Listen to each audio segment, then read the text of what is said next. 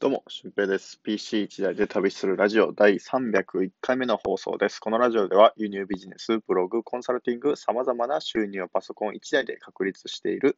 ノマドワーカーの俊平がお送りするラジオでノウハウや思考方法についてお話ししていきたいと思います。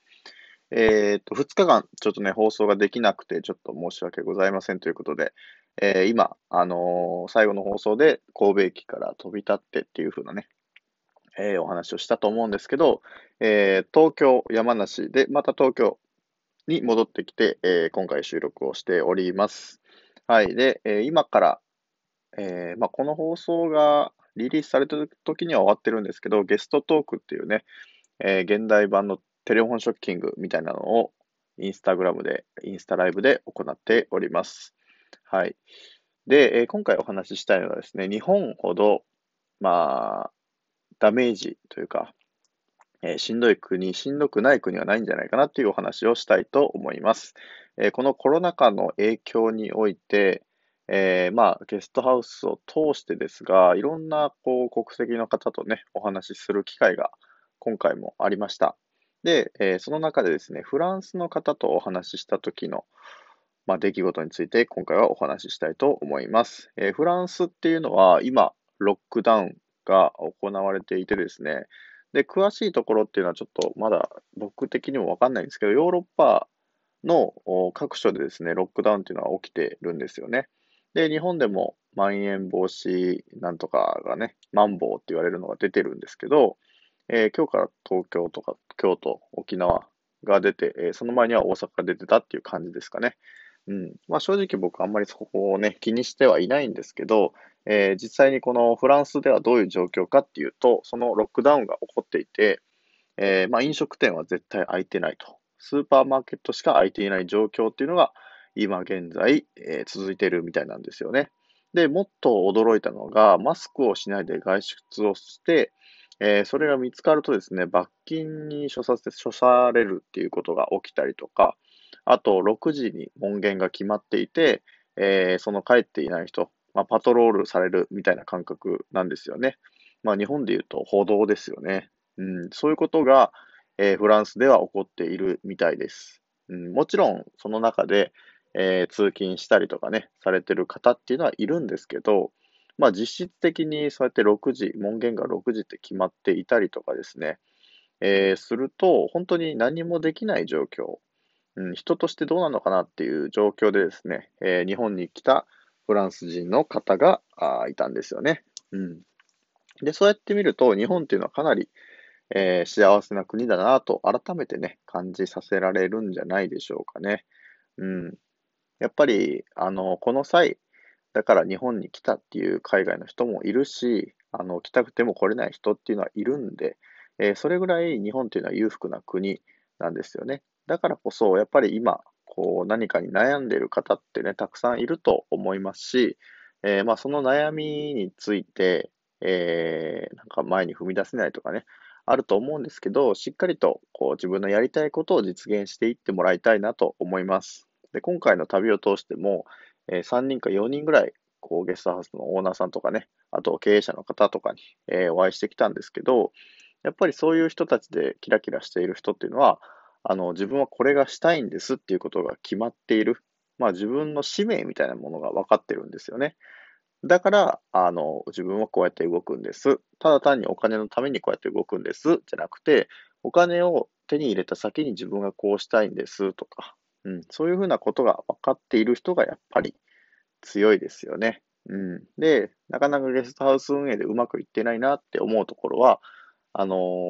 コンセプトが決まってなかったり、どういうお客さんがやっぱ相手になるのかなっていうのは分かってなかったりね、するんですよね。うん、そこがこうバチッと決まればですね、サクサクサクサクと進んでいくし、まあ、ある意味、自分の中に使命を課してもいいと思うんですよね。うん。で、やっぱり誰かがやれないと自分しかやる人がいないっていうふうなことを理解しておくっていうのが大事なんじゃないかなと思います。はい。なので、まあコロナ禍でね、かなり大変な思いをされてる方もたくさんいるし、あの、まあ、僕もその中でね、ゲストハウスっていうところに携わっていろいろ動いてるんですけど、うん、やっぱりしんどいですよね。うん、でもだからといって、あの、チャンスがないとか可能性がないっていうわけじゃなくて、えー、そこでも、こう、V 字回復ができる見込みっていうのはね、正直あるんじゃないかなと思います。うん。で、僕のつながりをこう、直接的に使って、そこを盛り上げるような活動を今後ね、行っていきたいなと思うんですけど、うん。で、やっぱりこれを聞いてくださってる人にも、なんかね、自分がやりたいなと思ってることとか、いつできなくなるか正直わかんないですよね。日本がそうやってヨーロッパみたいにロックダウンされるかどうかっていうのは正直わからないんですけど、そうなった時から何かを始めたとしても、正直もう遅いんですよね。うん。だから、あの、これ以上悪くならないんじゃないかなって思ってる人でもですね、えー、今やっといた方がいいことっていうのは絶対にたくさんあるので、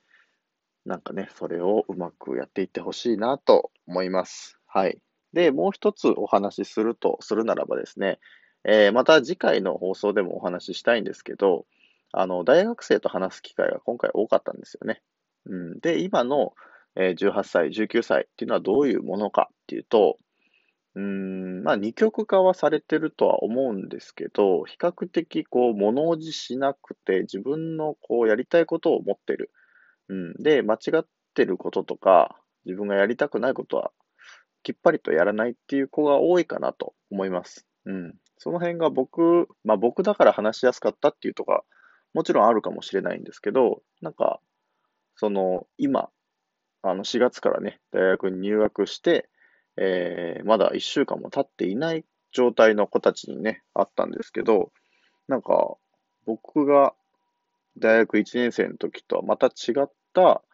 あの、前向きな感じがしてて、これからの若い人たちもやっぱりすごいんじゃないかなって、すごいパワーを秘めてるんじゃないかなと思いました。はい。まあ、今回はですね、ちょっと話がまとまらなかった感じもするんですけど、うん、やっぱりどんどんどんどん人と会って、自分がこれから何をしていくべきなのかっていうのを決まってる人はね、そのまま進んでいけばいいんですけど、決まってない人は、その辺からエッセンスをもらって、あ自分もこうやってみようとか、ある意味パクリでもいいので、えー、大ホラ吹きでもいいので、それに向かってチャレンジしていく。で、チャレンジしていって、やっぱりこれが違うなと思ったら、また違う目標を立てたらいいと思うので、えー、ぜひ、この、まあ、コロナ状態でえー、不自由に、かなり不自由になっている国もある中で、日本っていうのは、あの、幸せな国だと僕は思うので、えー、ぜひそこをね、前向きに捉えて、何でもトライしていってみてください。本当にや、やらないとね、できるかできないかっていうのもわからないと思うので、あのー、その辺は挑戦していきましょう。まあ僕自身も挑戦していくので、えー、これはね、ラジオとか、あと、メルマガとかでも配信してますので、えー、その挑戦の記録っていうのも、あの、一緒によかったら見てみてください。ということで、本日の配信は以上です。で、合わせて聞きたいなんですけど、えー、まあ、今回もインスタグラムの活用方法についてお話ししていきたいと、おお話ししていきたいじゃなくて、えー、合わせて聞きたいでね、インスタグラムの活用方法を載せておりますので、そちらを合わせて聞いてみてください。あの、今の時代に合ったインスタグラムの活用方法です。はい。ということで本日の配信は以上です。また次回の配信でもお会いしましょう。ほなまた。